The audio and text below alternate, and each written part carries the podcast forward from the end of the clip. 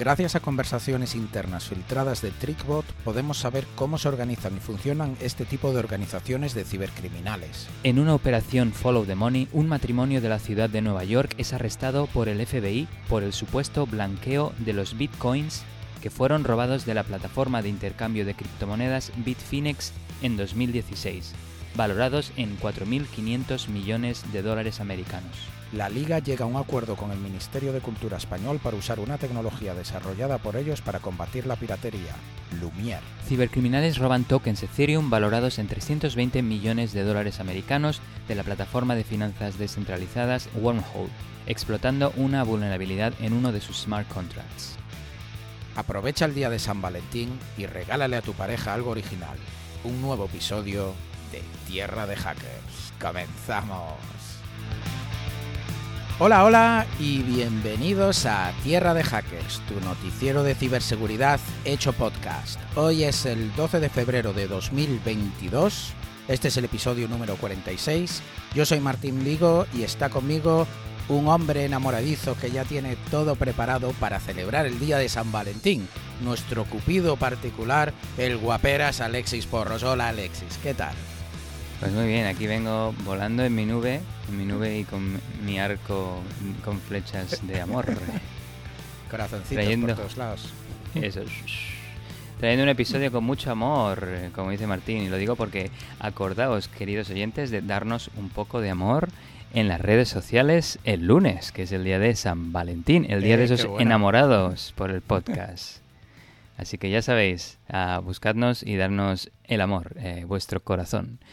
Pues nada, eh, muchas gracias como siempre a todos vosotros por darle al play en cada uno de nuestros episodios y escucharnos la hora, hora y media que nos tiramos aquí Martín y yo hablando.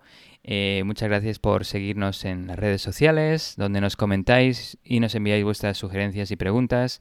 También por email nos enviáis muchos eh, correos muy interesantes, con bu- buenas ideas. Eh, y nada, os recordamos que si no lo estáis, deberíais suscribiros inmediatamente a nuestro podcast en vuestra plataforma de escucha favorita. Recordaros también que estamos en Twitter, Instagram y Facebook con el handle arroba tierra de hackers, donde nos podéis seguir para estar al día de lo que sucede en Tierra de Hackers y para enviarnos vuestros comentarios y sugerencias. También estamos en LinkedIn, YouTube y Twitch como Tierra de Hackers y por supuesto nos podéis enviar vuestros correos electrónicos, como ya he dicho que recibimos, a podcast.tierradehackers.com y finalmente, como siempre, agradecer vuestro apoyo a la pregunta del episodio, que en este último caso fue la siguiente. ¿Qué peligros crees que hay en la proliferación de chatbots basados en, en inteligencia artificial? Menuda preguntita. Eh, esto venía todo por el tema de la noticia sobre Réplica, esa, esa asistenta virtual eh, basada en inteligencia artificial o asistenta o bueno, compañera, digámoslo.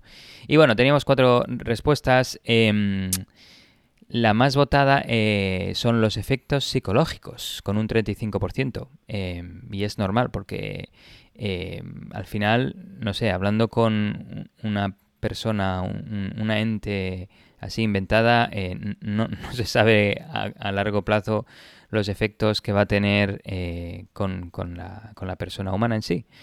Eh, las dos siguientes, con una votación similar, eh, es la evolución sin control y el, el impacto social. La evolución sin control también me parece igual un buen punto porque lo mismo que, que decía en el anterior punto, no se sabe cómo va a evolucionar el bot, se acaba de crear, la inteligencia artificial aprende sola, ¿no?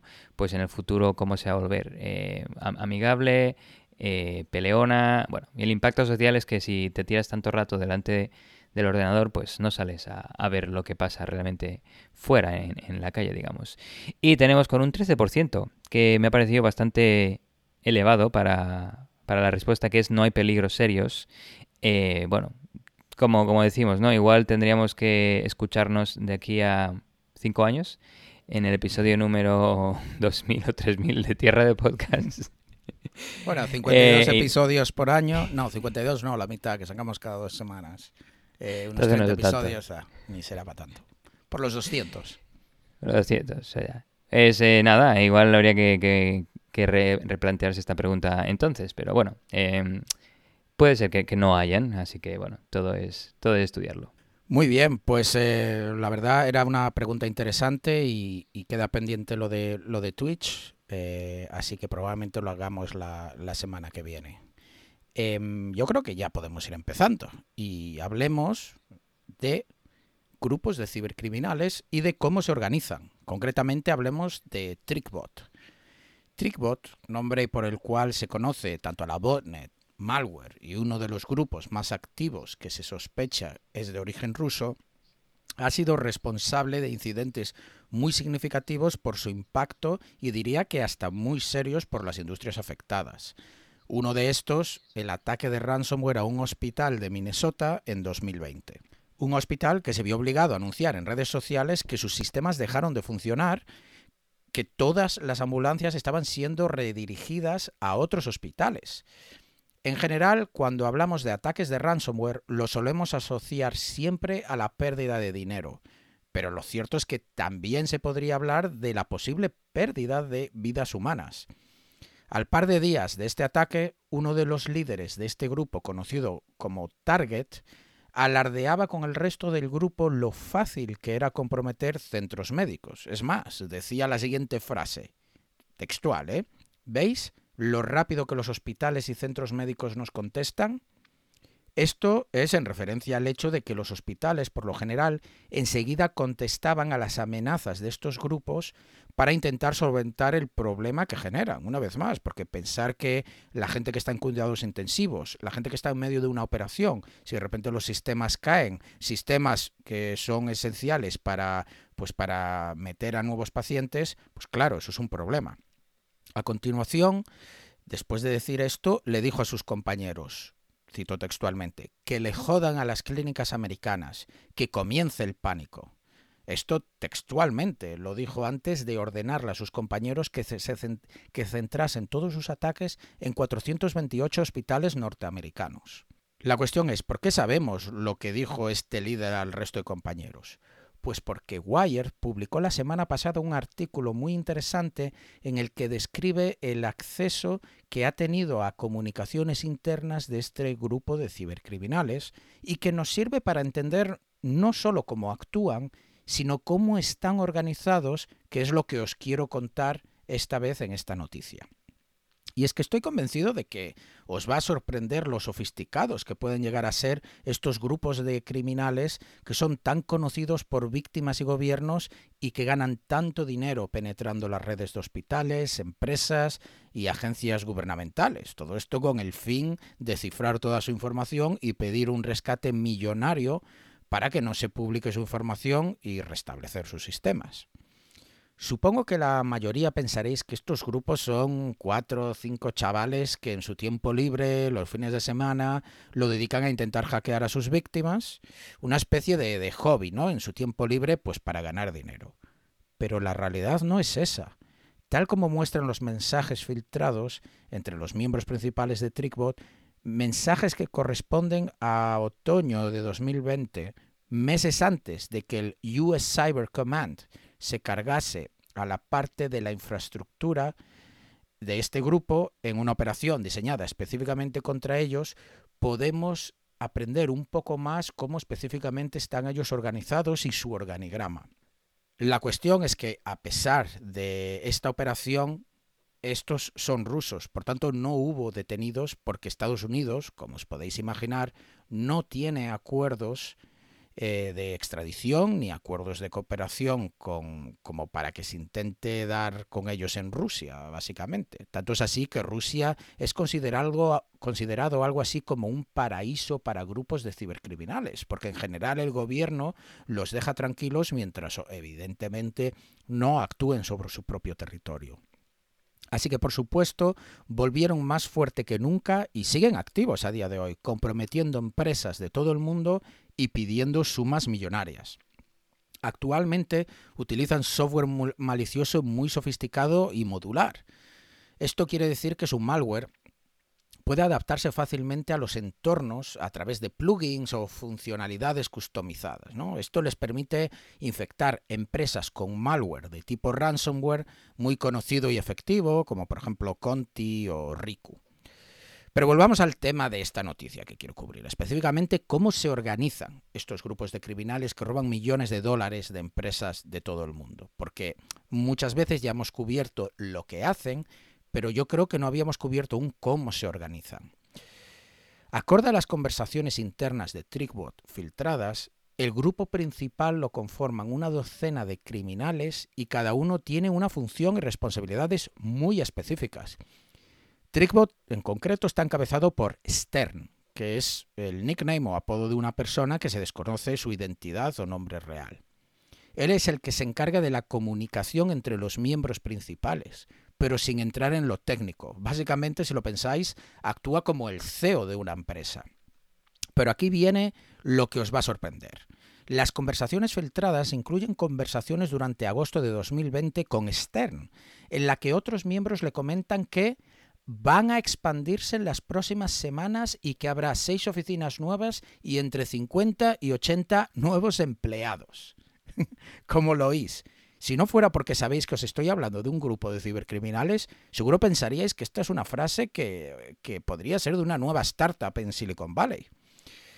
Estas oficinas se abrirían en San Petersburgo, la que es la segunda ciudad eh, más grande de Rusia, una vez más dando indicativos de que este grupo de cibercriminales tiene su sede en Rusia. Pero la cosa sigue. Otra conversación con Stern dice que se gastará presupuesto en tres áreas principales, dos oficinas nuevas, una para trabajar y otra para entrevistas, hacker offices o oficinas de hackers que se usarán por los operadores eh, y para almacenar equipos, servidores y contrataciones. Y por último, una oficina específica para programadores y sus equipos. También mencionan en esta conversación que acaban de contratar a un buen team leader y que se encargará de reclutar un buen equipo. Eso es lo que dice textualmente. Lo dicho, típica conversación de cualquier empresa normal invertir en oficinas, empleados, crear equipos nuevos, solo que no es una empresa, sino ciberdelincuentes.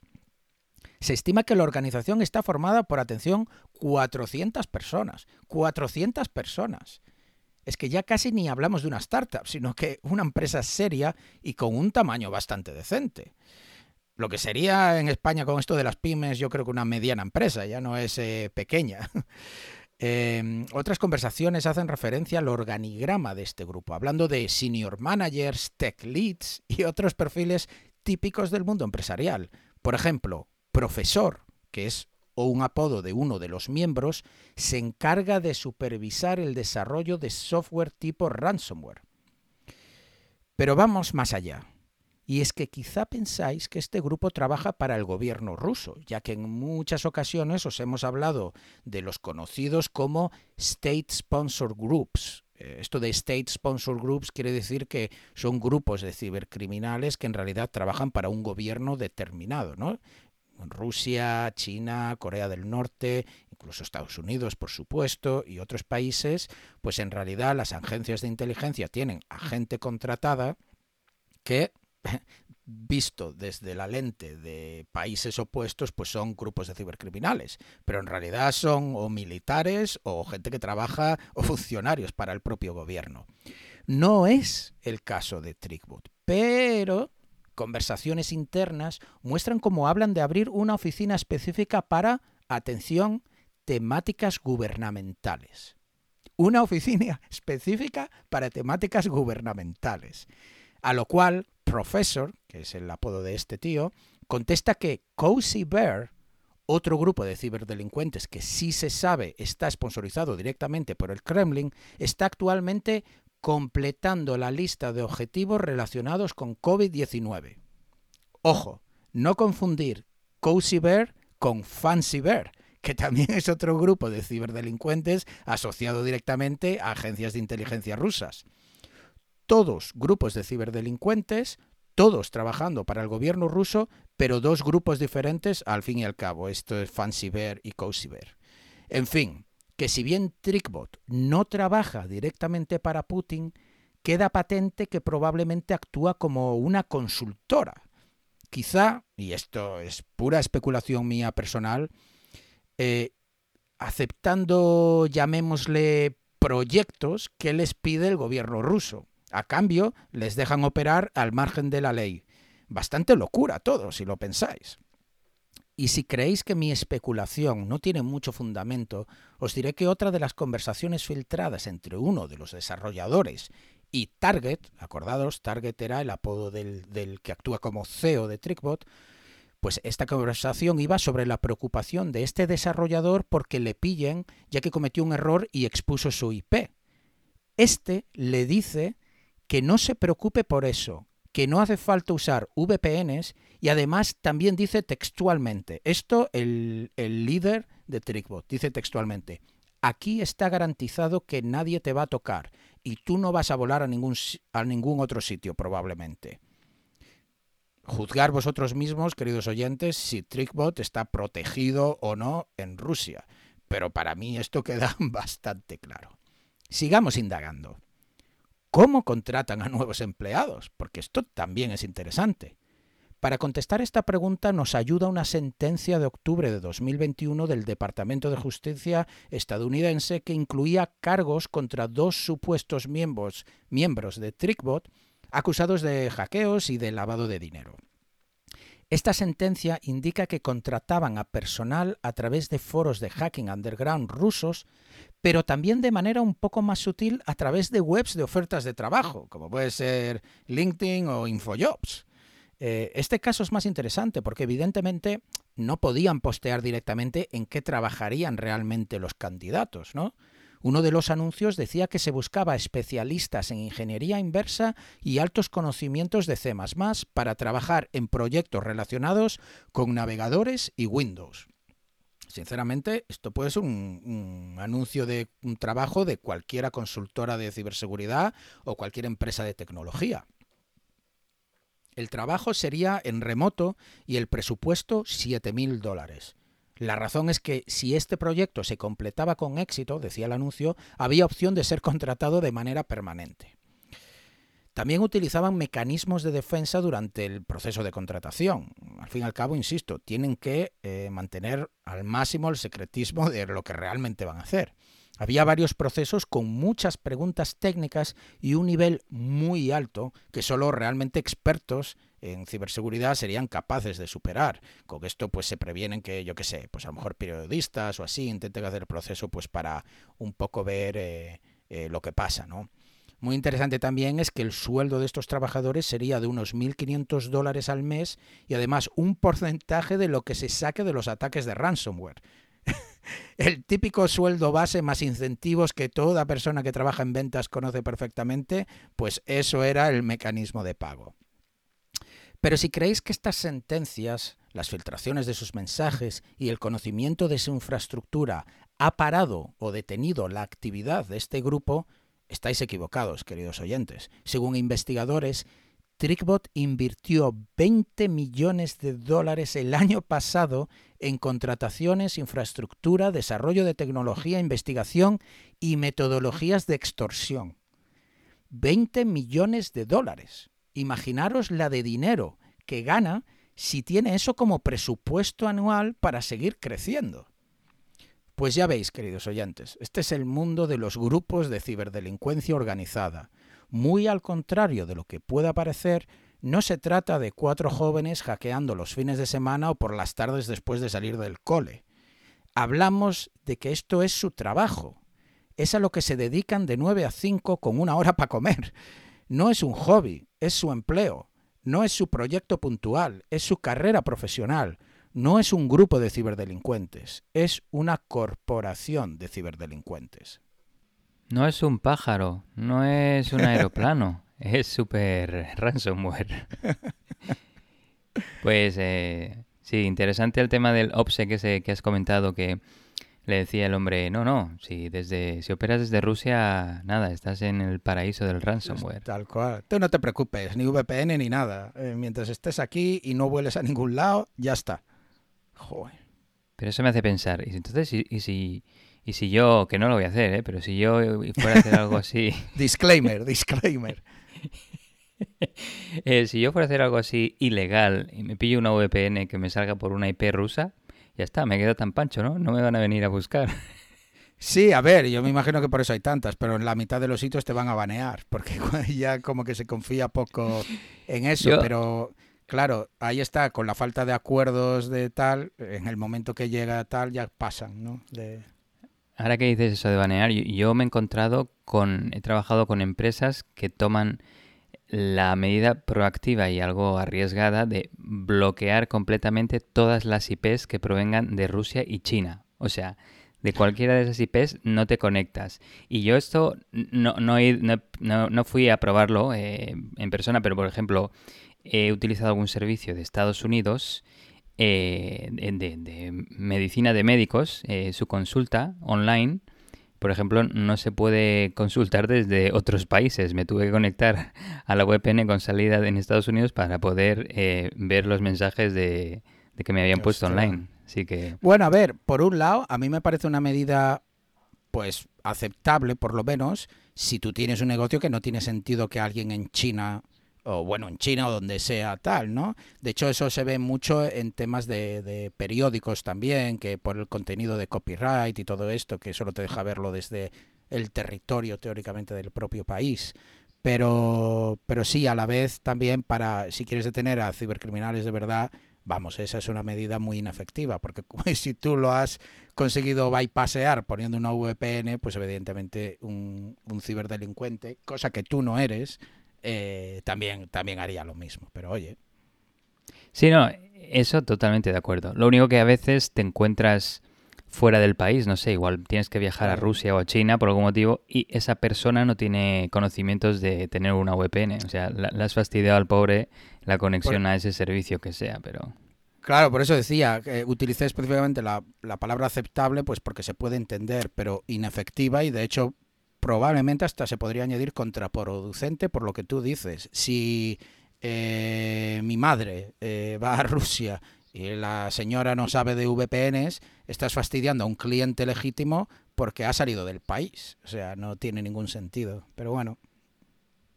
Sí, no, el, ransomware, macho, em, nada, afecta, sobre todo yo lo veo como afecta más a individuos autónomos y empresas pequeñas que a los grandes. A los grandes hemos visto Colonial Pipeline, ok, bueno, eh, se, causa un poco el caos, pero al final se recuperan y tal. Pero empresas pequeñas y autónomos no tienen la capacidad tecnológica ni para protegerse y menos para responder, ¿no? Ni copias de backup, ni criptomonedas. Explícale qué es una criptomoneda. Alguien que, no sé, que tiene que es autor, algunos sí, ¿no? Pero online, ya, claro. Por ejemplo. Eh, pero más allá, no sé, por ejemplo, personas que utilizan, no sé, em, fotógrafos que cifran todos sus datos, todas sus fotos. A ver, igual no las van a usar en, en, el futuro, pero algunas igual sí. O, no sé, arquitectos que tienen proyectos ahí que los reusan para...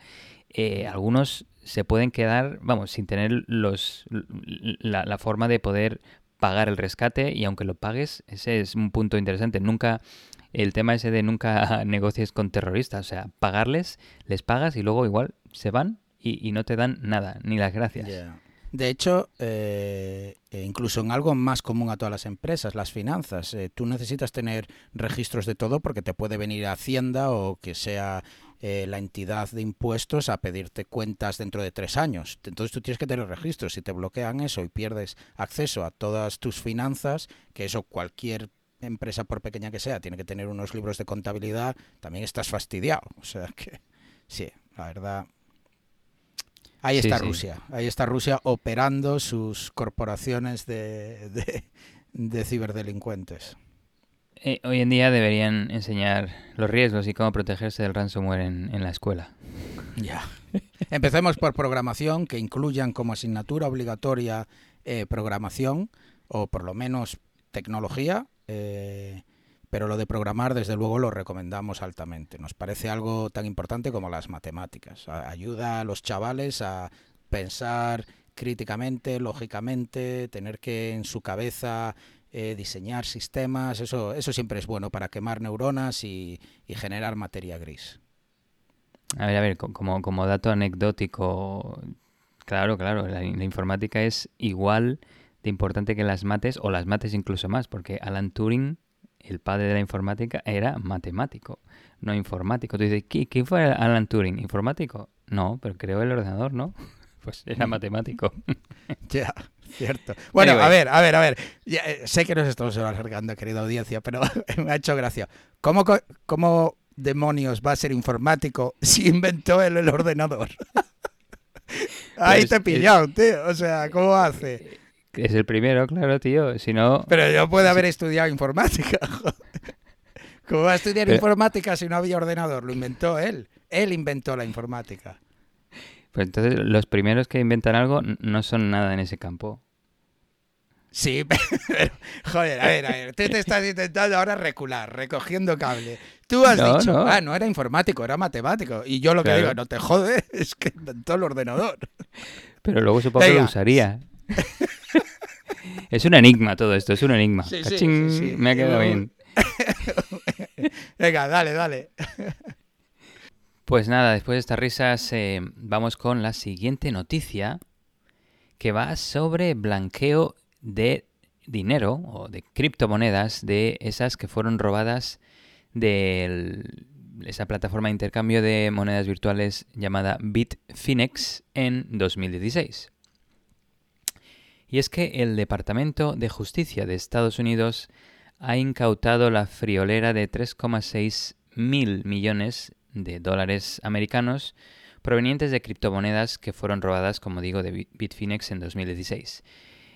Esta plataforma eh, es uno, Bitfinex es uno de los intercambios de moneda virtual más grandes del mundo y permite a los clientes comprar, vender y almacenar varios tipos de criptomonedas. Ya sabéis, Bitcoin, Ethereum eh, y todas esas. En agosto de 2016, alguien, un grupo, o los que sean, todavía no queda muy claro quién fue, eh, robó exactamente 119.754 bitcoins de Bitfinex.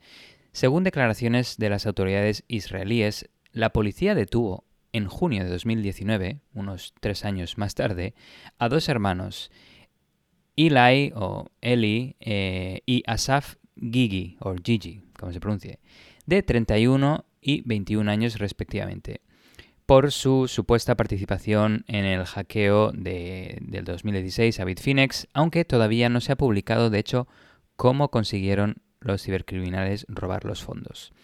Un dato interesante es que el hermano mayor, Eli, fue formado por el programa Talpiot o Talpiot de las IDF, las Israeli Defense Forces, un programa académico de excelencia militar para formar expertos en ciberseguridad para la investigación y el desarrollo de armas.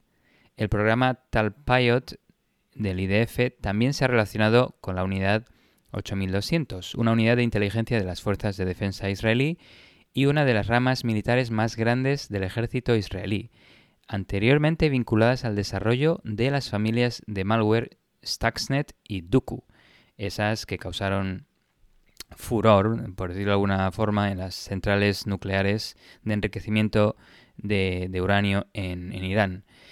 Eh, de todas formas, parece que los hermanos actuaron por su cuenta y sin, motiva- y sin motivación o apoyo del gobierno israelí. En el momento del robo, la cantidad robada de bitcoins equivalía a unos 75 millones de dólares. Bueno, dices, está bastante bien, ¿no? Pero ahora mismo, con la apreciación de la criptomoneda del bitcoin, esta cantidad es de unos, bueno, eso, 3,6 eh, mil millones de dólares. El IRS, eh, que es como la hacienda de Estados Unidos, la que se encarga de que los ciudadanos todos paguemos nuestros impuestos, el FBI y el Cuerpo de Investigaciones de Seguridad Nacional han estado investigando y siguiendo el movimiento de estos fondos robados, una operación de estas llamadas Follow the Money, que ha acabado con la detención de una pareja residente en Nueva York, en la ciudad de Nueva York, Ilya Lichtenstein, de origen ruso, de 34 años, y su esposa Heather Morgan, nacida en Estados Unidos, de 31 años. Eh, y esto, el arresto, sucedió este martes 7 de febrero. El matrimonio, que estaban casados, bueno, están todavía casados, eh, estaba programado para ser procesado ayer, viernes 11 de febrero, en un tribunal de Nueva York, por el intento de blanqueo de estas criptomonedas robadas a Bitfinex en 2016 y se enfrentan a penas de hasta 25 años de prisión. He buscado y por el momento no he encontrado cuál fue la sentencia, pero bueno, si encontramos algún desarrollo al respecto lo podemos poner en, en Twitter. A pesar de que la pareja ya había blanqueado unos 25.000 bitcoins, que sería el equivalente a 900 millones de dólares, en el momento del arresto, el Departamento de Justicia pudo incautar el resto, lo que les quedaba sin blanquear, que serían unos, eso, 3,6 mil millones, eh, que según declaran es la incautación financiera más grande jamás realizada por el Departamento de Justicia. Em, los, los, fondos robados eh, de Bitfinex se han ido enviando a direcciones de criptomonedas bajo el nombre de Liechtenstein a través de más de 2.000 transacciones. El Departamento de Justicia, de hecho, pudo incautar los fondos después de que una orden de registro contra, una de las cuentas de almacenamiento en la nube de Liechtenstein que permitió, le permitió a la FBI encontrar un archivo cifrado que contenía direcciones de las carteras de criptomonedas y sus claves privadas correspondientes, que esto le, le permitió al FBI acceder a los fondos almacenados. Las autoridades dijeron que casi todas las direcciones en este archivo estaban directamente vinculadas al hackeo. Vaya fallo grande aquí de OPSEC de, este cibercriminal. Guardártelo ahí en un archivito online. Pero bueno, según dicen, eh, estaba cifrado, ¿no? Pues eh, Liechtenstein tenía una de sus cuentas de correo electrónico y servicio de almacenamiento en la nube en un proveedor de Estados Unidos. Y esto, pues claro, le permitió al FBI conseguir de forma fácil eh, esta orden de registro y acceder a su email, archivos en la nube. Eh, esto fue en 2021 y la mayoría de ellos fueron cifrados, como digo, pero no fue hasta el 31 de enero de este año que el FBI pudo descifrar, supongo que estuvo craqueándolos de alguna forma, y obtuvo acceso a algunos de esos archivos que contenían de esta forma la información que confirmaba el crimen. Si este tío hubiera escuchado Tierra de Hackers, sabría que tendría que ponerlo en Rusia. En Rusia. Justo. O usar una VPN, porque... Eh, luego, luego comento más que, usaban su propia su propia conexión a internet desde casa para acceder a, todo lo que hacían. Así que otro fallo. Pero bueno, durante los últimos cinco años la pareja blanqueó 25.000 bitcoins, los 900 millones de dólares, de múltiples formas, un poquito creativos aquí, usando identidades falsas para crear cuentas online, utilizando programas para automatizar transacciones, y esto es porque en, algunos, en algunas plataformas de intercambio el límite eh, era muy bajo, era como de 500 dólares por transacción y por día, digamos. Entonces tenían que automatizarlo de alguna forma.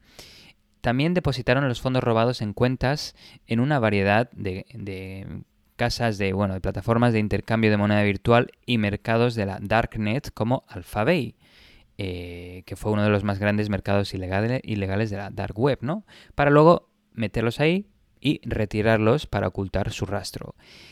Comentar que en 2017, durante la operación Bayonetta, el FBI, junto con otras agencias, incautaron los servidores de Alphabet en todo el mundo y cerraron el sitio web. Esto les permitió tomar control total de Alphabet, ¿no? Y así les permitió acceder también a los registros de transacciones en Alphabet y conectarlos a la cuenta de criptomonedas, a una de las cuentas de criptomonedas de Liechtenstein. Sobre Alphabet también comentar que ya en agosto del año pasado resurgió eh, hubo una noticia que decía que volvía de la mano de un personaje llamado The Snake, eh, uno de los operadores del alfabeto antiguo, con mejores medidas de seguridad. Y podéis escuchar más sobre esta noticia en el episodio 39 de Tierra de Hackers. También Liechtenstein lo que hacía era convertir Bitcoin a otras monedas virtuales eh, de, como Monero, ¿no? que ofrecen más privacidad a los dueños de, de estas criptomonedas y también hacen más difícil su trazabilidad. También utilizaron eh, empresas, digamos, falsas con sede en Estados Unidos para hacer más legítima su actividad bancaria y también compraron tarjetas de regalo en Walmart, Uber, hotels.com y PlayStation. Creaban cuentas en las que depositaban el Bitcoin robado y luego usaban los fondos para invertir en otros negocios. Algunas de las empresas no tenían presencia online, ni página web ni nada, o no mencionaban tampoco que se les pudiera pagar en criptomonedas, algo que bueno, es, una es algo sospechoso.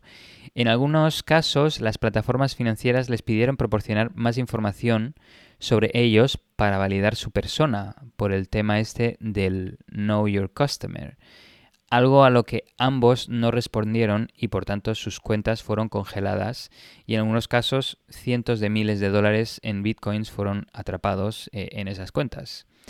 Eh, la mayoría de las cuentas bancarias se crearon a nombre de Liechtenstein, pero algunas también a nombre de su esposa. Comentar que ambos eran muy conscientes de lo que hacían y que tenían conocimiento de la ley Bank Secret Act, Secrecy Act, y la, que he comentado antes, eh, Know Your Client, Know Your Customer, ya que en mensajes de correo electrónico que intercambiaron con algunas de las empresas financieras así lo demostraban. Tanto la BSA como la eh, KYC son iniciativas definidas por Estados Unidos para, para que entidades financieras ayuden agencias gubernamentales a la detección y prevención del blanqueo de dinero. Y un poco para evitar esto, la mujer, Heather, pues dijo, voy a intentar hacer una de mis cuentas personales en cuentas de negocios, eh, pero igualmente se, le pidió información para validar su persona, algo a lo que de nuevo Heather no respondió y por tanto se congelaron dichas cuentas. Esto fue uno de los motivos, el otro fue, como he comentado antes, para evitar el límite este de 500 dólares al día, porque en algunos mensajes que se han visto, eh, Heather comentaba que no, yo es que tengo que hacer pagos a algunos clientes por unos 8.500 dólares. O sea, no puedo hacer con estos 500, al día, 500 dólares al día por transacción, no puedo. Y bueno, ese es el otro motivo también. Eh, Liechtenstein compró oro mediante un proveedor de servicios de pago al que se le podía pagar en criptomonedas eh, luego las criptomonedas, este, este proveedor lo enviaba, digamos, en moneda fiat, en, en dólares probablemente, al vendedor y este enviaba el oro. Pero para esto tuvo que poner su dirección real para recibir el oro. Otro gran red flag de, y otro, bueno, otro fallo operacional de, de todas sus operaciones. Debería haberse creado un PO Box o bueno, enviarlo a un, a un amigo yo que sé, a un, o con tanto dinero pagarle a otro para que lo reciba, un poco, ¿sabes? Que eso se suele hacer en esto de los dead drops, que se llama, ¿no? De, de cuando quieres ir a recoger algo, pues coges a alguien que, pues, que viva en la calle, un mendigo, y le pagas y lo va a recoger él y se lo trae. El mendigo no te conoce de nada, pero claro, lo va a hacer por tal. Y evidentemente no digo que eso sea una buena idea, es lamentable, pero es lo que se hace. una mula de todo. Una mula, eso. Em, también, incluso antes de involucrarse en el blanqueo de dinero, cerca del 13 de enero de 2015, Liechtenstein abrió una cuenta en una plataforma de intercambio de criptomonedas y tuvo que proporcionar su carnet de conducir, que incluye su foto. Pero a ver, en este caso eh, no se menciona, esto todo, todos estos detalles salen en el informe del, IRS, Departamento de Justicia, FBI. Em, en este caso, como fue en 2015, igual se entiende que como el, el, el, robo ocurrió en el 2016, pues el chaval no, no tenía, no quería ser cibercriminal, digo yo. Eh, entonces digo, bueno, aquí voy a poner mi carrera de conducir porque, bueno, soy, soy legal, ¿no? Pero luego igual seguro, igual se arrepintió o no se acordaba, porque anda que, eh, bueno. Pero, pero el tema del oro, eh, pues no sé, no pone la fecha exacta de cuándo esto ocurrió, pero si fue después, pues fallo para él, si fue antes, pues bueno, se entiende que, que, no sabía que luego se iba a dedicar a, blanquear eh, dinero. Em, la pareja se conoció hace 10 años y han intentado siempre hacerse un hueco en el mundo tecnológico de Silicon Valley y también de, Nueva York. Em, durante, durante todo este tiempo, Ilya eh, Liechtenstein ha intentado ser más privado con su perfil online. Sin embargo, Heather, bueno, eh, menudo personaje, fue todo lo contrario. Y de hecho, ella tiene un pasado bastante interesante eh, y se autoproclama como eh, economista internacional, emprendedora en serie e inversora en empresas de software business to business, experta en persuasión, ingeniería social y teoría de juegos. De hecho, escribió para publicaciones como Forbes e Inc., artículos sobre mujeres en liderazgo, artículos sobre consejos para proteger tu negocio de los ciberdelincuentes. Ese plan, esto es lo que tienes que hacer para que yo misma no te, no te joda. Locuras. Tácticas de negociación, cómo convertirse en un youtuber exitoso. O sea, le, pega todo, ¿eh? Influencer. Eh. Era increíble. Y, luego también algunos de sus últimos artículos antes de dejar la podemos, para trabajar. La podemos contratar para editar el podcast, tío. Le pagamos en Bitcoin. Eh, sus últimos artículos antes de dejar de trabajar para Forbes, creo que en el 2019, que igual diría, bueno, yo ya estoy blanqueando esto, ya me va bien, em, mencionaba temas como el, bullying que le habían hecho en el colegio. Eh, no solo en el colegio, sino también, también a, amigos adultos eh, y luego amenazas también legales que había recibido que dices en, en retrospectiva tiene un poco sentido con el delito ahora, ¿no? Pero también dio cursos de ingeniería social titulados eh, cómo eh, How to Social Engineer Your Way into Anything, cómo persuadir y conseguir lo que quieras. Eh, y comentaba lo siguiente textualmente. Cuando le preguntaron un poquito, coméntame este cursito, ¿no? Ella dijo, creo que el fin justifica los medios a veces. Mis objetivos finales no son malos ni perversos. No estoy tratando de estafar a alguien con dinero o lastimar a alguien de ninguna manera. También tiene, o, tenía, porque desde la prisión no sé si lo va a poder hacer, bueno, aunque hay que ver qué, sentencia le cae, pero bueno, tiene una empresa de marketing llamada SalesFolk, en la que Heather es directora ejecutiva y según se menciona online, ingresaba cifras de siete dígitos anuales, que no está nada mal. Joder, la verdad, como, eh, como emprendedora, a pesar de que sea una delincuente, tiene mérito, ¿eh? Joder, me estás contando ahí unas cosas. Eh, sí, eh, aparentemente estudió también en, en, la Universidad de UC Davis y uno de los profesores que se ha entrevistado decía que, que era una, una, una, estudiante mujer muy brillante, que siempre quería más, ambiciosa y que, y que, quería colaborar con él en muchos proyectos. Así que, bueno, Aparentemente... Me está recordando a, no sé si viste de Dropout, eh, bueno, la, esta, la de Céranos. ah, sí, sí, La tía esta que montó la empresa billonaria de análisis de sangre a través de una gota. Seguro que muchos oyentes saben de lo que hablo. Y era, no, era lo mismo, una, una mujer muy ambiciosa, tal, con unas cualidades muy positivas, pero que luego se traducieron a la hora de ejecutar eh, en una estafa millonaria. Sí, pues eh, igual, igual son primas o familia, no sé, pero... Total, que también tiene un alter ego online llamado Raslekan y tiene vídeos de rap en YouTube bastante interesantes, o sea que también es rapera. Eh, interesantes por decirlo de alguna manera. Tiene uno, el último... Pescarrapes, ¿no? Yo como gallego cuando soy rapero, tío. A la plancha, soy rapero. vuelta y vuelta. Un rapero, un rapero en Galicia es, es un pescador de rapes. Qué bueno. Bueno, continúa, continúa que estamos, eh, va bajando la audiencia, tío, según, según soltamos. Se van desconectando. Estoy escuchando, estoy escuchando bajar las cifras de audiencia, tío. No, solo están, están bajando el volumen y ahora, lo suben otra vez.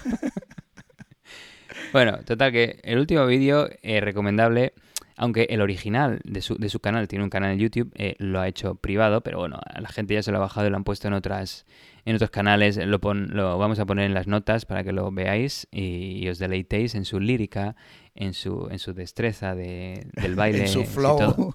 sí, en su flow. en la pelea de gallos. Eh, es que mola, eh, hay que verla como baila. Tiene unos movimientos así un poco, no sé, es interesante. Eh, titulado pongo un vídeo pongo un vídeo en las notas del episodio que así lo pueden ver los, los oyentes. Sí sí un vídeo. Y luego vamos a poner otro de alguien ha hecho un compendio de todo su porque también era tiktoker era influencer. Eh, tenía un montón de vídeos en muy raros también en TikTok de historias de bueno. El último vídeo este que digo se llama Versace Bedouin como la tribu nómada árabe está pero con Versace y, la verdad que lo escucha, yo lo he escuchado un par de veces. Beduina, Beduina de Versace. Sí. Hostia, vaya nombre, tío. lo escuchas, la lírica, la, primera vez que lo escuchas y, la música, bueno, es un poco rara, pero luego es, es, bueno, es críptica con referencias al capitalismo y al mundo cibercriminal. También dice hack y tal. Bueno, em, pero bueno, luego se hace como pegadiza, no sé. Eh, bueno, eh, una de las frases de, esta canción dice: Esta canción es para los emprendedores y los piratas informáticos, todos los inadaptados y los holgazanes inteligentes. Así. Joder, qué, qué poeta, tío. O sea, es que es una perla esta mujer. Eh, eh, mucho más interesante. Yo creo que el cabecilla de todo el blanqueo fue el, marido, pero esta mujer, eh, o sea, se podía... De hecho, Netflix ayer publicó que va a hacer una docuserie de toda, de toda esta historia. ¿En serio? No me extraña, tío. No me extraña. Qué bueno. También en su web, raslecan.com, dice eh, el infame cocodrilo de Wall Street ataca de nuevo, más intrépida y desvergonzada que nunca, se enfrenta a todos, desde grandes compañías de software hasta atención médica y finanzas. Y con lo de cocodrilo de Wall Street se refiere a ella misma, ¿no? Em, bueno, no, era lobo, no era lobo de Wall Street, cambiaron el animal. es que le gusta a ella, ah, fotos suyas y le gusta, tiene en la mano siempre una cabeza de cocodrilo o la piel de cocodrilo. Ah, ah vale, vale. Es que si de toda la vida Wolf of Wall Street, ¿no? La peli. O sea, es porque la tía anda con, cráneos de cocodrilo. Hostia, menuda, loca, tío. Es una locura. Y luego tiene vídeos en TikTok, dicen, yo no los he visto todos, pero bueno, de cosmética y manicura de uñas, bueno, típico, cómo hacerse lo que he dicho antes, ¿no? Cómo ser influencer en YouTube tal, pero tiene hace un unboxing, ¿no? Que es la práctica esta de abrir las cajas cuando te llega un producto a casa de 25 globos oculares protésicos. Eh, es como, pero ¿cómo? ¿Cómo? Que abre cajas de, ¿de qué? De prótesis de ojo. ¿De ojos de cristal? Es que no lo he visto, no, no, un unboxing. Qué bueno, tío. Oye, cuidado que eso estaría muy guay. Una cuenta de TikTok de unboxing, como hay miles, pero de cosas súper raras, tío, súper random. Hostia, qué bueno, tío. Luego tiene también vídeos de una receta de zumo contra el coronavirus, ¿no? Típico. Y... Joder. ¿Y cómo construyó, bueno, esto es más serio, cómo construyó su negocio multimillonario a los 22 años sin financiamiento, financiamiento externo? Aunque claro, no menciona que ella y su esposo supuestamente estaban blanqueando casi mil millones de dólares en bitcoins robados.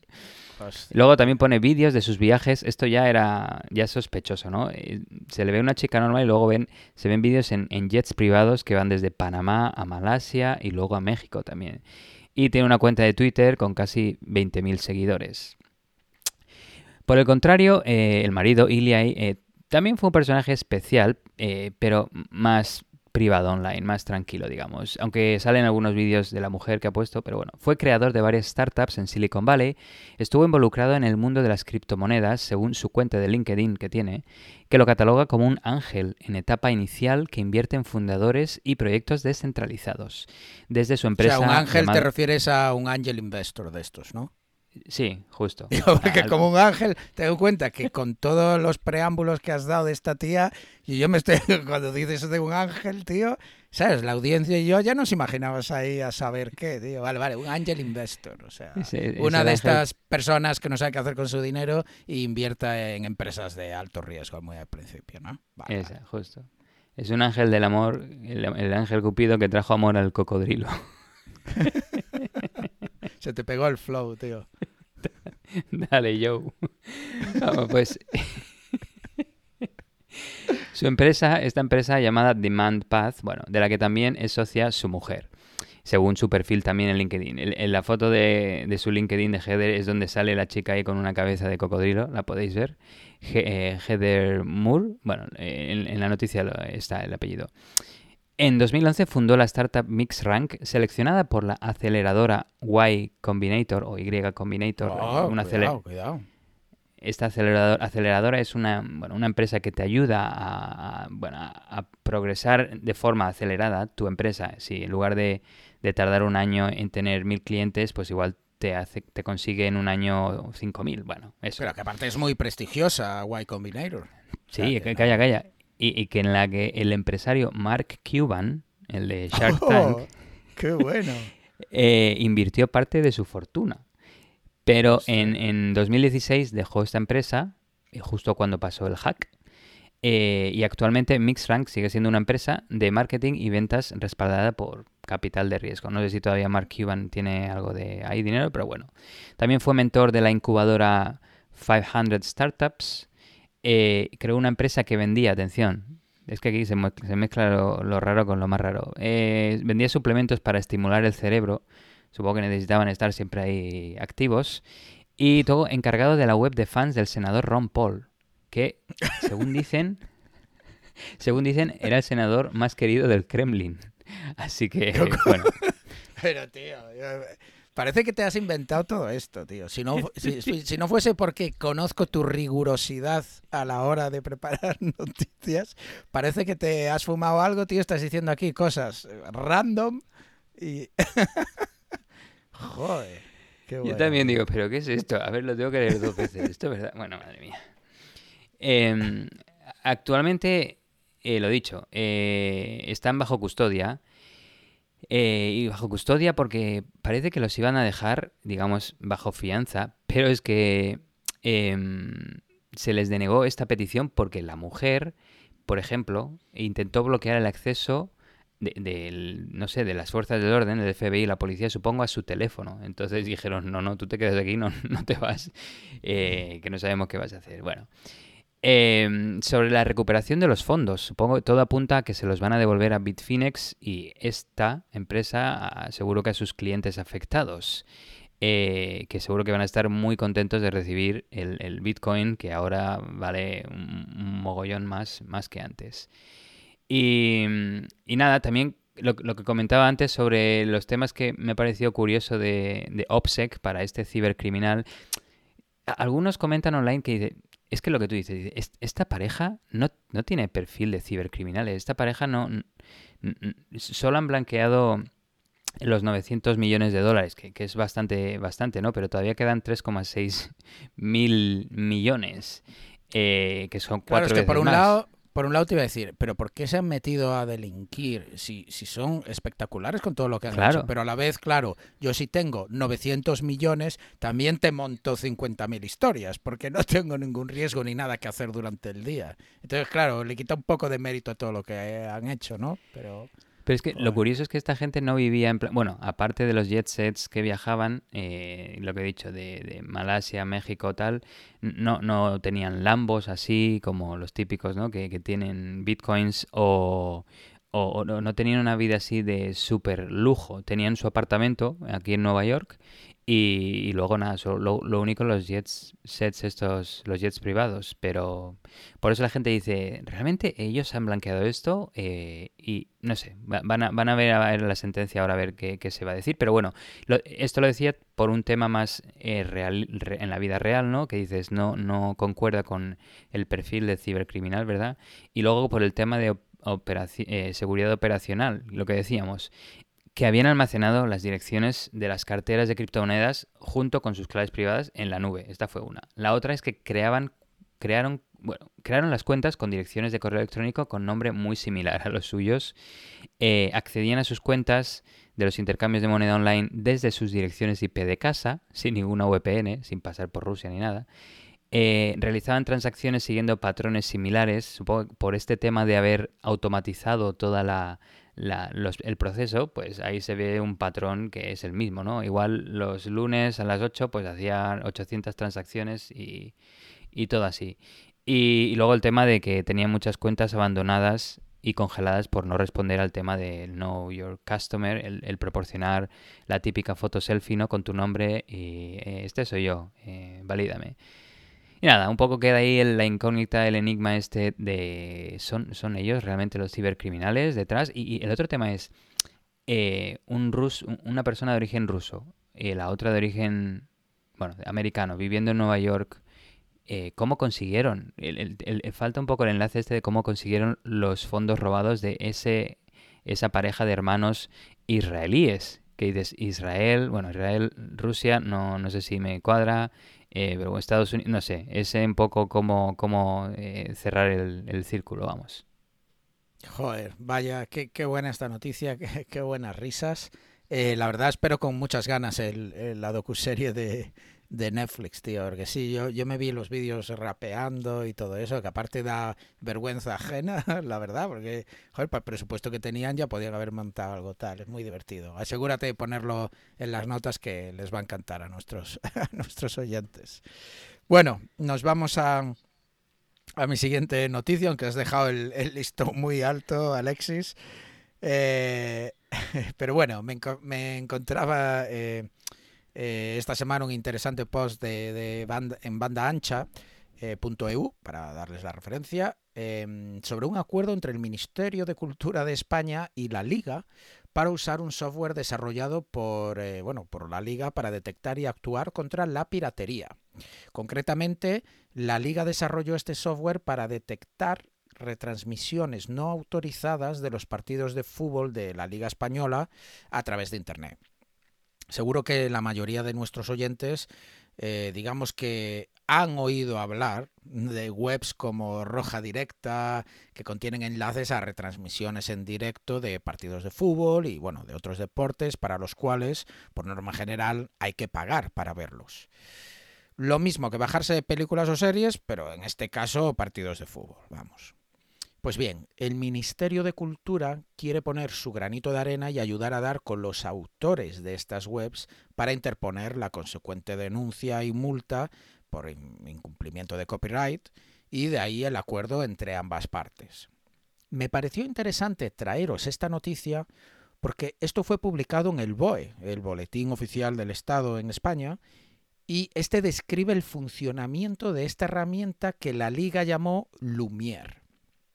Insisto, este software ayuda a obtener evidencias de actividad ilegales relacionadas con la piratería. Analicemos lo que dice el BOE respecto a cómo funciona, centrándonos en las partes más interesantes. Me lo leí y, por ejemplo, en una sección de descripción global dice esto textualmente. La aplicación a través de tres nodos VPN cuya ubicación alternará de país según requerimientos de los operadores de la plataforma, procederá a la descarga de la página web solicitada. Adicionalmente, capturará en formato PCAP el tráfico generado y obtendrá información básica de fuentes abiertas sobre la infraestructura sobre la que se ha efectuado la captura de la evidencia. Vale, esto lo que quiere decir es que este software lo que va a hacer es descargarse la propia página donde, donde se están poniendo los enlaces a, a, pues para poder ver los partidos en, en directo, utilizará para ocultar de dónde viene el origen de esas peticiones VPNs, tres en este caso dice que tienen nodos que se puede variar los países, esto es básicamente pues el dueño de la web si observa que las IPs vienen del Ministerio de España o del rango de IPs de ahí, pues claro, puede hacer que pues que no accedan a la página o lo que quiera. Por tanto, con unas VPNs pues vas a enmascarar, ¿no? Eh, quién eres realmente y en general mucha gente que consume piratería pues utiliza VPNs precisamente por esa razón. Así que este software también lo hace. Interesante que dice que eh, capturará en formato PCAP el tráfico generado. Esto lo que quiere decir es que, bueno, eh, digamos que el tráfico se puede almacenar en un formato específico, en este caso, pues PCAP, que se puede analizar luego, pues con ciertas herramientas. Pero en general eso, que van a almacenar esta web. Otro párrafo dice, una vez obtenida tanto la captura de la página como las evidencias relativas a la captura del tráfico, etc., se procederá a la generación de un informe en formato PDF firmado digitalmente por una eh, Certified Authority, una autoridad de certificación proporcionada por el gestor de la herramienta. Dicho informe PDF, junto con los ficheros adicionales, PCAP, JUIS, etc., serán nuevamente firmados y tendrán un timestamp, de forma que se certificará su contenido y la fecha de generación del mismo. ¿Qué quiere decir todo esto? Lo que quiere decir es que una vez descargan esa página, a la hora de presentar evidencias frente a un juzgado, tú tienes que demostrar que eso lo has descargado en un momento, que no ha habido cambios que un poco pues la cuando por ejemplo alguien investiga un delito no tiene que tener pruebas y tiene que haber una cadena de custodia y tiene que poderse probar que no han sido alteradas y cosas de estas. Pues eso se hace de manera digamos electrónica digital a través de firmas de criptografía eh, y entonces con eso pues se puede garantizar eh, digamos eh, la integridad de los datos descargados y además con esto del timestamp un timestamp se refiere a una fecha pues puedes también ponerle como un sello de una fecha digamos digitalmente de manera que no se puede alterar. Por tanto pudiendo probar digitalmente cuándo has obtenido esa información lo cual por supuesto es relevante a la hora de hacer una denuncia Siguiente, siguiente párrafo interesante. A petición de las operadoras de, la, de los operadores de la herramienta, el sistema procederá a la búsqueda de datos relativos al propietario del dominio de la infraestructura y en el caso de disponer acceso a APIs de terceros procederá la consulta de datos históricos relativos a la plataforma. Adicionalmente, el sistema intentará identificar al propietario de los sitios especificados a través de datos históricos de registro, tanto del dominio como de los servidores de hosting, a través de APIs de terceros así como otros sistemas relacionados que pudiesen encontrarse publicados en Internet. Además, el sistema intentará identificar otros sitios relacionados con el sujeto identificado. ¿Esto qué quiere decir? Pues básicamente que una vez eh, se encuentra la web con material ilegal y se ha descargado y hecho una copia eh, y firmada digitalmente para saber cuándo se obtuvo esa copia y que no ha sido modificada, lo que se procede, esta herramienta procede a intentar averiguar quién está detrás de esa página web. Pues ¿cómo lo hace? A través de servicios terceros que pueden ser programados por el usuario de la herramienta, en este caso sería el Ministerio de Cultura, pues se obtiene información como el WHOIS. Por ejemplo, el WHOIS pues son registros de quién es el dueño de ese dominio, aunque hoy en día en general eso, eso no se muestra con la información real, sino que hay mecanismos para preservar la, privacidad del, usuario. Aunque bueno, a la hora de una orden judicial, evidentemente, la empresa que está eh, ofreciendo esa web, digamos, donde la tiene almacenada la persona en concreto, pues sí puede dar esa información. Eh, entonces, simplemente el siguiente paso de esta herramienta es intentar averiguar eso, incluso a través de, lo que denomina aquí como fuentes abiertas, que es el famoso OSINT, ¿no? Intentar de cualquier manera, a través de fuentes abiertas, de, fuentes públicas, eh, averiguar quién está detrás de esa web. Eh, un párrafo más. Además, tras la descarga del código HTML de la página especificada, el sistema procederá a la búsqueda de códigos publicitarios de tracking, etc. Y los extraerá con la finalidad de proceder al requerimiento de cese o identificación del mismo contra terceros, Google AdSense, Google Analytics, etc. ¿Esto qué quiere decir? Es muy interesante extraen, normalmente cuando se tiene publicidad, muchos de estos sitios de piratería, como te están dando eso gratis, pues hacen dinero con publicidad.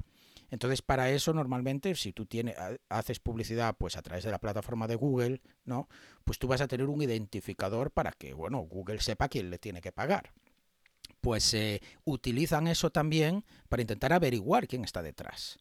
Luego hay otra sección que cito aquí brevemente, que es análisis de redes peer-to-peer. peer to peer en el caso de así requerirlo durante la fase de investigación, el análisis podrá ser complementado con la inclusión de datos relativos a ficheros ofrecidos a través de redes de pares, que bueno, aquí lo han traducido, pero redes de pares son las P2P, las redes peer-to-peer. Se podrá facilitar una serie de enlaces a ficheros de BitTorrent, los cuales serán descargados por la plataforma para su posterior análisis automático, extracción de frames, etc. Adicionalmente, si así lo requiriese la investigación, el sistema podría consultar los trackers facilitados en dichos ficheros de BitTorrent con la finalidad de extraer información relativa relativa al número de descargas totales, usuarios, etcétera, que han compartido dicho contenido. ¿Esto qué quiere decir? Pues moviéndonos del escenario de páginas web, esto se centra en el uso de, pues, de aplicaciones de, que se utilizan peer-to-peer para compartir eh, información directamente entre unos y otros. Pues BitTorrent es una de las más famosas, antes teníamos el Emule, Caza antiguamente, Napster y todas estas con las que se solía compartir eh, más bien eh, música, ¿no? Pero hoy en día ya con Tor, BitTorrent pues se, comparte absolutamente de todo. Pues esto lo que va a hacer es que si tú como operario le pasas varios enlaces de, de, archivos sospechosos, pues los va a descargar, analizará las imágenes por frames para ver si corresponden a un partido y en caso de ser así, pues empieza a analizar quién se ha descargado eso, ese, ese archivo, quiénes los están eh, compartiendo. Esto se centra ya también en denunciar a los que lo comparten también, no solo el que, el que lo ha creado o el, originario. ¿no? Es interesante conocer cómo funciona esta herramienta, pero funciona. Es la siguiente pregunta que os quiero, eh, que os quiero comentar. Pues sí, la liga, esto, esto según la propia página web de la liga que estuve mirando, consiguió retirar casi un millón de vídeos durante la temporada 2019-2020, quitar de los resultados de buscadores 80.000 URLs y bloquear 25 páginas web que hacían streaming de partidos. O sea que funcionar parece que funciona. Y aquí es un poco donde comienza el debate, ¿no? Piratería sí, piratería no, yo creo que más o menos todos estamos de acuerdo en que los creadores de contenido deberían ser remunerados por su trabajo. Alguien que se ha echado meses o años escribiendo un libro es una putada que al par de horas esté disponible para cualquiera de que de manera gratuita. Es dinero que deja de obtener el autor del libro y que le causa directamente una pérdida económica a él. Nosotros ofrecemos este podcast de manera totalmente gratuita y siempre lo haremos. Y desde luego os invitamos a usarlo como os dé la gana. Compartirlo con compañeros, descargarlo cuantas veces queráis, usarlo en vuestros trabajos, aulas, universidades, lo que queráis. Porque lo hacemos para divulgar y de momento lo podemos costear con nuestros propios sueldos de nuestros trabajos. Pero eso no quita que no entendamos que hay gente que vive del contenido que crea y obtenerlo de manera ilícita sin pagar repercute directamente en contra del autor. Pero también es cierto que todos los españoles nos acordamos de la SGAE, sobre todo los que somos un poco más viejunos cuando la SGAE estaba en pleno apogeo con Ramoncín a la cabeza. Para nuestra audiencia no española, o los más jóvenes, la SGAE es la Sociedad General de Autores y Editores y cuya función es la gestión de los derechos de autor. Esto es una opinión personal, lo que voy a decir ahora, pero yo creo que se hicieron las cosas mal, muy mal. Y no estoy solo en este pensamiento. La SGAE generó un rechazo absoluto por medidas, insisto en mi humilde opinión, injustas y sin sentido. La SGAE teóricamente se encarga de combatir la piratería pero hicieron medidas que, eran muy abusivas. Un ejemplo, el canon digital. Los sistemas de almacenamiento, como pueden ser los discos duros, se les impuso un impuesto extra para, más que luchar, como para, eh, digamos, em, un poco compensar contra la piratería, ¿no? Esto causó mucho revuelo ya que es un impuesto que implica que tú vas a usar ese disco duro para almacenar contenido protegido por copyright. Es decir, que vas a almacenar piratería. Esto, para que os hagáis una idea, en mi opinión, sería lo mismo que si te cobrasen una multa por exceso de velocidad cuando vayas a comprar un coche. Da igual que luego nunca excedas la velocidad, se te cobra por si acaso. Muchas asociaciones en su día denunciaron que esto también atentaba contra la presunción de inocencia, porque al fin y al cabo te estoy cobrando un impuesto extra porque hay gente que lo utiliza pues para piratear. Así que apoyamos todos poniendo un poquito más de dinero y ya está. ¿Por qué tengo que pagar un impuesto contra piratería si voy a usar el disco duro para almacenar mi propio contenido, mis fotos, etcétera?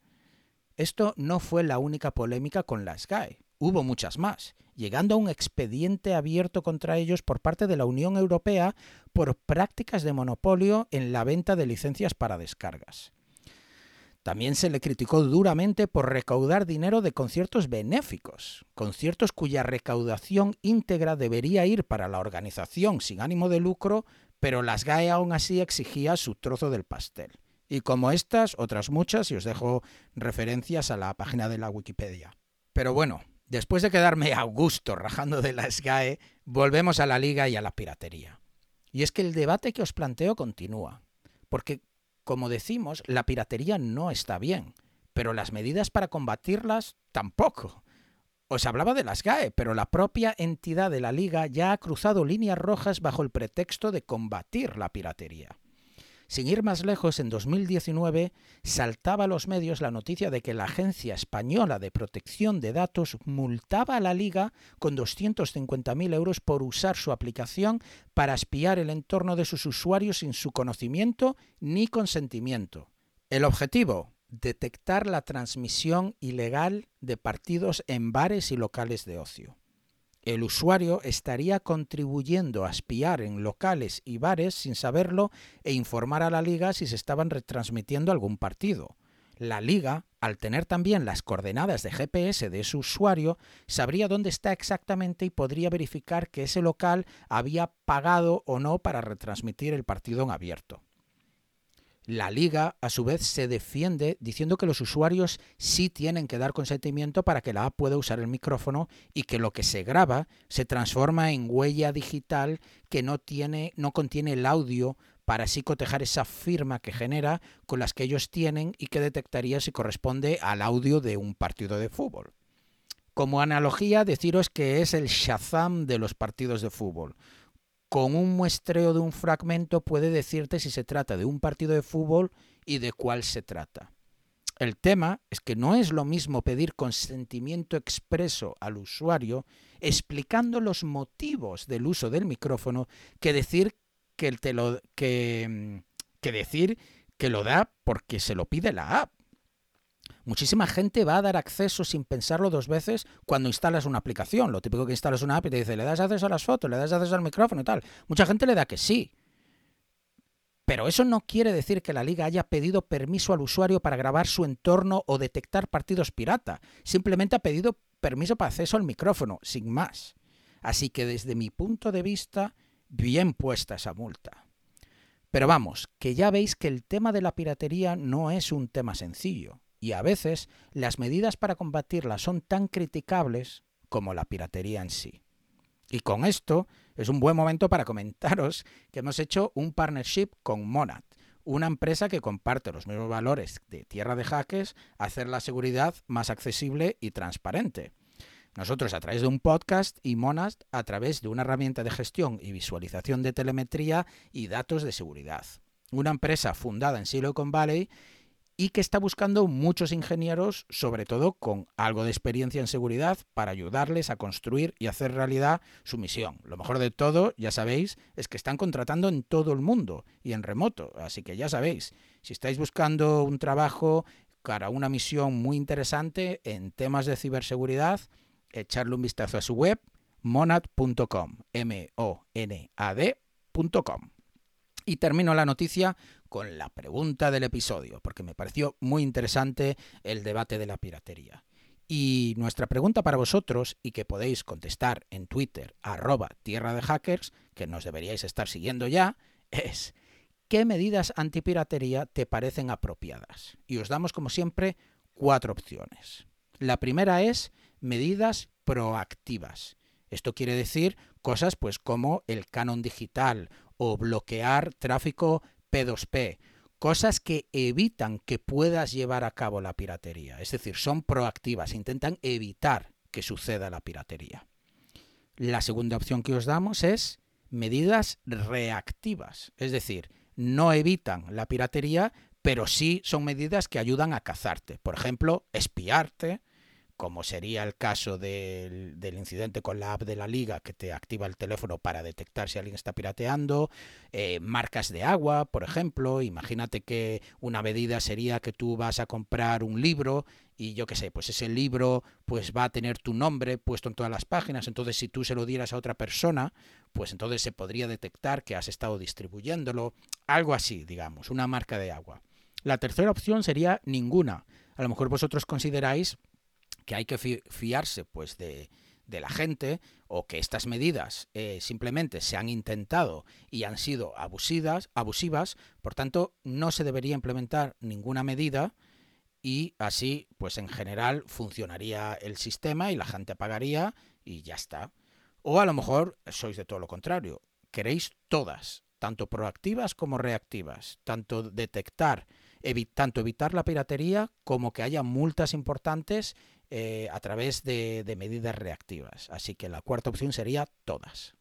Pues muy buena la pregunta y las respuestas. No, sabría cuál votar, así que invitamos a nuestros oyentes a, que dejen ahí su voto o, su comentario si, creen que hay alguna otra medida más interesante. Me, me ha gustado el, el, tema que has dicho que es el Shazam para partidos de fútbol. Sí, tal cual, tal cual. Y otro tema es eh, interesante que, todo esto venga como iniciativa de, de la liga de fútbol, ¿no? Es, eh, es como en plan todas, casi todas las, las buenas eh, las tecnologías interesantes vienen, digamos, de, de un campo así sorprendente, como por ejemplo eh, muchas tecnologías, el Internet viene de, de temas de guerra, ¿no? Eh, el tema, esto viene de, de, un interés por la liga de fútbol en que, que no le quiten su dinero, que, que, creo que está haciendo bastante dinero, pero bueno. Em, eh, bueno, es interesante que se podría aplicar en otros campos eh, esta tecnología que está que, es, que han desarrollado. Así que bueno, al menos igual si, si, si lo liberaran o se, o se pudiera bueno hacer un símil en otros en otros campos eh, pues estaría bien también. No, no lo van a liberar, está protegido por copyright, su propio software. Muy buena. Seguro, además. Pues eh, vamos ya con la última noticia del episodio eh, que va sobre otro robo. bueno, en, en, el caso anterior, la que comenté era de blanqueo de criptomonedas robadas. En este caso es de robo de criptomonedas. Eh, valoradas en 320 millones de dólares eh, de una plataforma que se llama Wormhole, que es una plataforma financiera descentralizada, comúnmente abreviada como DeFi o DeFi, bueno, DeFi, DeFi, eh, tras un hackeo que, que ha sido reconocido por la propia compañía.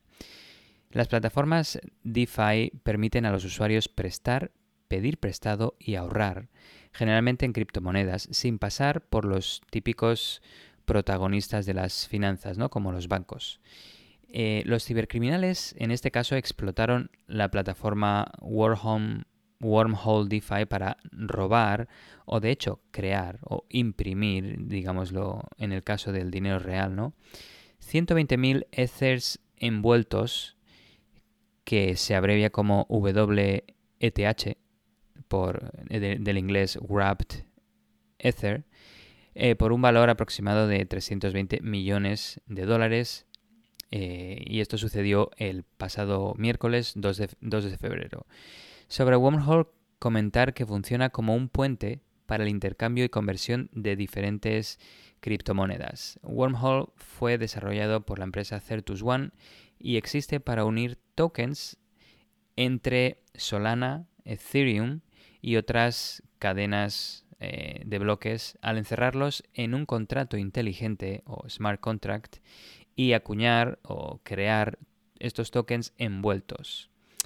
Em, Ethereum es la red de blockchain más utilizada y una de las más usadas en el mundo DeFi, en el que el código programable conocido como contratos inteligentes o smart contracts pueden reemplazar a intermediarios como bancos, y abogados en cierto tipo de transacciones comerciales. Ahora mismo Ethereum compite con Solana, que utiliza una tecnología similar y está ganando popularidad, sobre todo porque es más barata y más rápida de usar que Ethereum. Según los análisis de las empresas que han analizado el ataque, como Certic y Elliptic, eh, los atacantes pudieron crear de manera fraudulenta estos tokens envueltos Ethereum, eh, es decir, como si los hubieran imprimido. Em, y de hecho, el atacante explotó una vulnerabilidad en el lado de Solana del puente para crear estos tokens. Em, los tokens de Ethereum envueltos creados en el lado Solana del puente están vinculados al valor de la moneda original, en este caso Ethereum, pero son interoperables con otras cadenas o bloques, como en este caso Solana.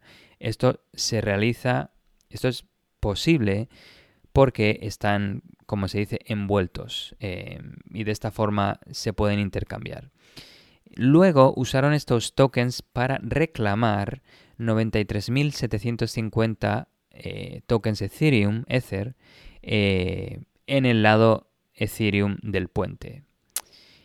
Em, solo voy a comentar este detalle técnico para los que quieran un poco saber más, pero a alto nivel. E, el, de hecho, el contrato inteligente de Wormhole usaba una función obsoleta, antigua, dentro de una librería estándar que tienen eh, para cargar un programa, una rutina, una función que verifica firmas digitales como parámetro.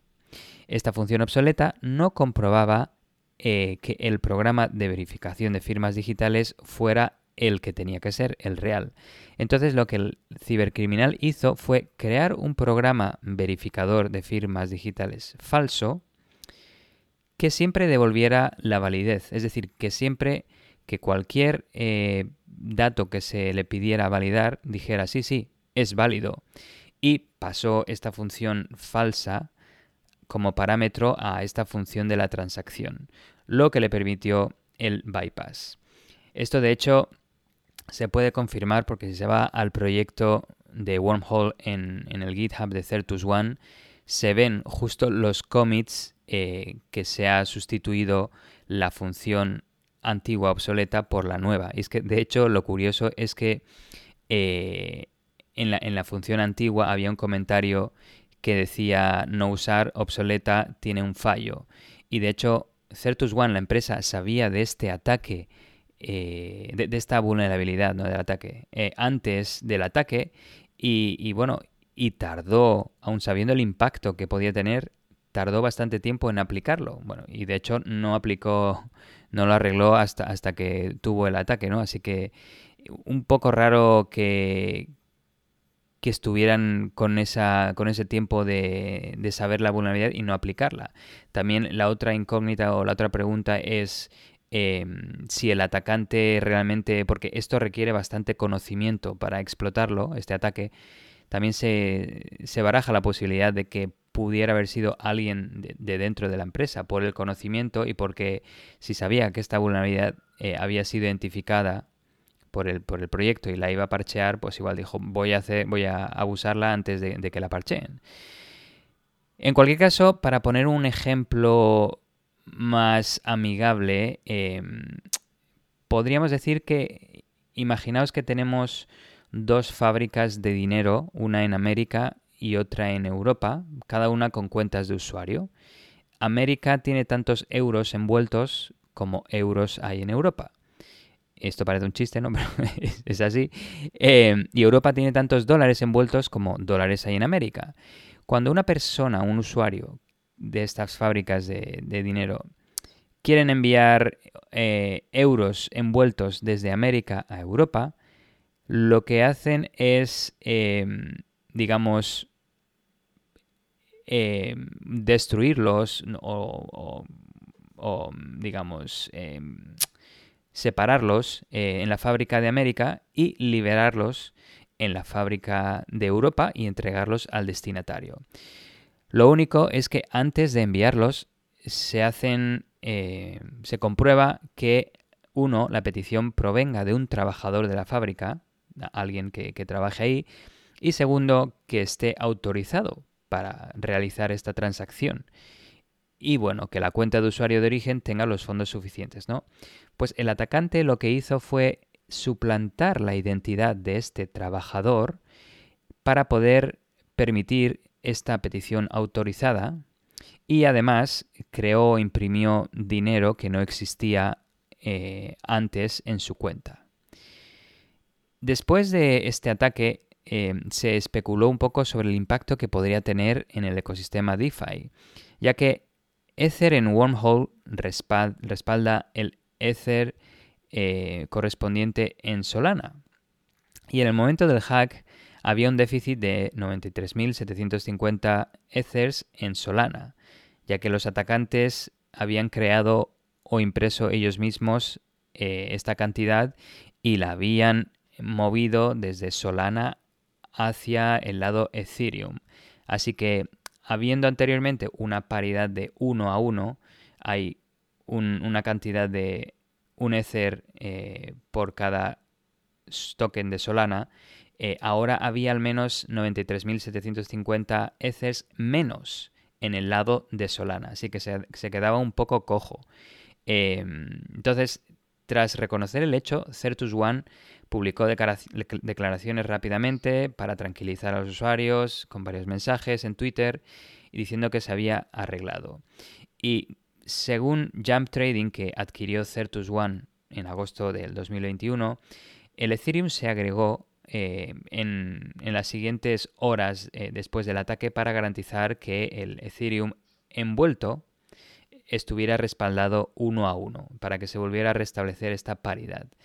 Eh, de todas formas, aunque arreglaran la vulnerabilidad y reinyectaran el Ethereum que se había perdido en la parte de Solana, eh, el precio de Solana cayó eh, y también el de Ethereum, casi una cantidad de un 10%. Lo curioso son algunas de las respuestas o, reacciones más bien de, de, los afectados. Una persona le envió al atacante un solo token llamado eh, fuck. Y, y hay una, alguien con la dirección personalizada de Ethereum, hacker please donate.eth,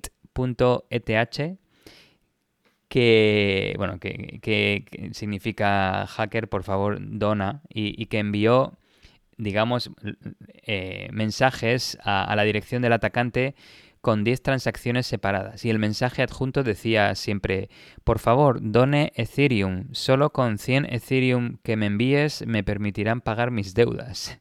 Mensajes bastante interesantes. Em, todo esto iba, iba en, las, en los mensajes de la transacción de, de, estas criptomonedas. Así que esto se puede ir al registro del blockchain y se pueden ver todos esos mensajes porque quedan para la posteridad, ¿no? También eh, en estos mensajes no lo publicó, no lo, eh, no lo mm, puso en, ningún comunicado, pero Certus One intentó un poco recuperar, eh, bueno, intentar persuadir al atacante de que devolviera el dinero.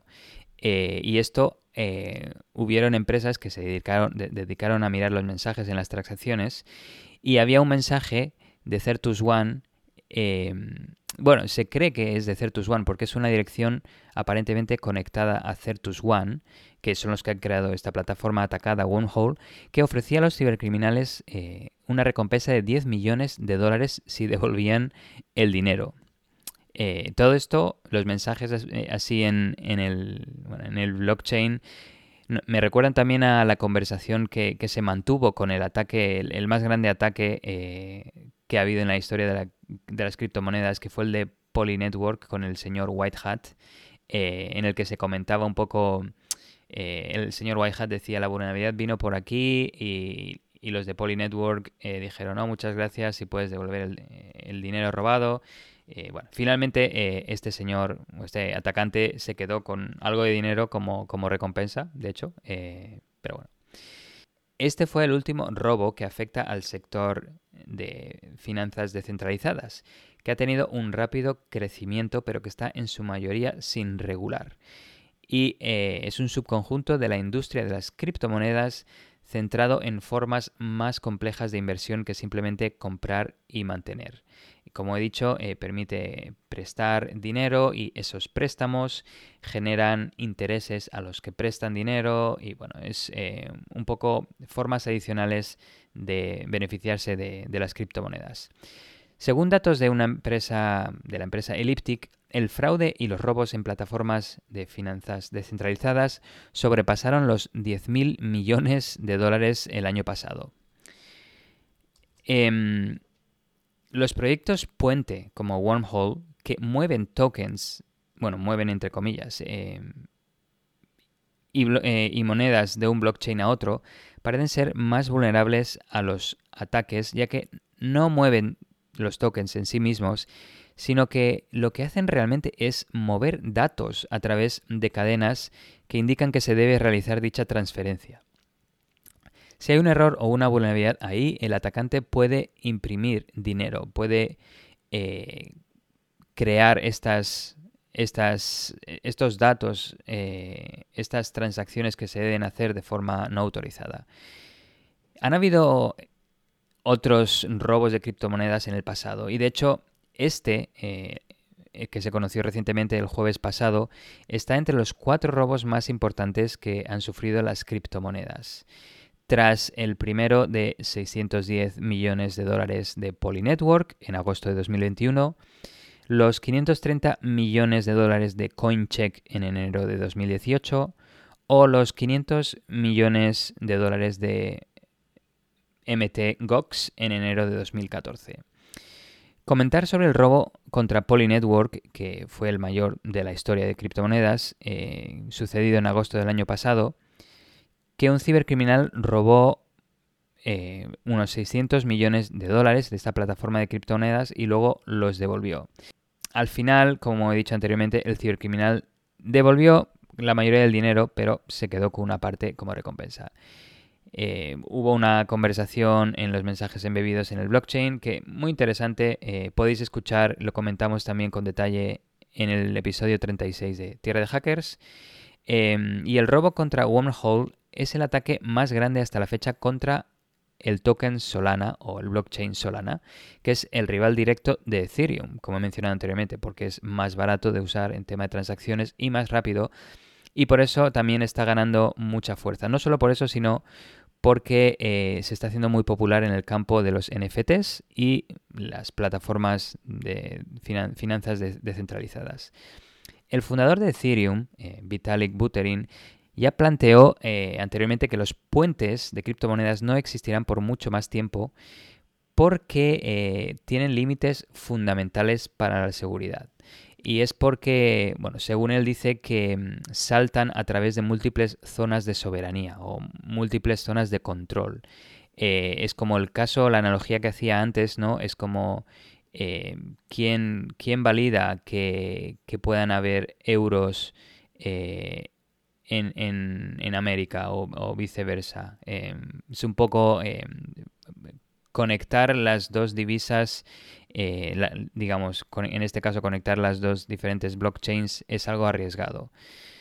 Em, en este sentido, un mundo de blockchains cruzadas, como es el tema que, proporciona Wormhole en este caso, eh, donde un cibercriminal pudiera explotar vulnerabilidades en muchas redes, se podría convertir en, un escenario de pesadilla o, o de bola de nieve, porque eh, si este ataque ocurrió entre dos blockchains, en este caso entre Ethereum y Solana, nos podemos imaginar si hubiera muchas más. Por ejemplo, si hubieran 100 blockchains involucradas, terminaría habiendo un problema muy grande con estas aplicaciones descentralizadas eh, porque habrían muchas interdependencias entre estas blockchains y eh, igual podría haber reuso de código, de código vulnerable en estos smart contracts porque de nuevo Recalco que este, estos sistemas de puentes eh, entre blockchains utilizan contratos inteligentes para bloquear eh, un token de un lado de, un blockchain eh, y, liberarlo en el otro. Y todo esto es automatizado y, en este caso el atacante lo que hizo fue encontrar una vulnerabilidad en este código y explotarla. Pues, em, bueno. Si alguien encuentra una vulnerabilidad en, una de estas blockchains que depende de otras, porque a veces se puede llamar a código externo eh, desde una blockchain a otra, pues habrían, digamos, eh, vulnerabilidades que pudieran afectar a múltiples blockchains por, la, por esta interdependencia.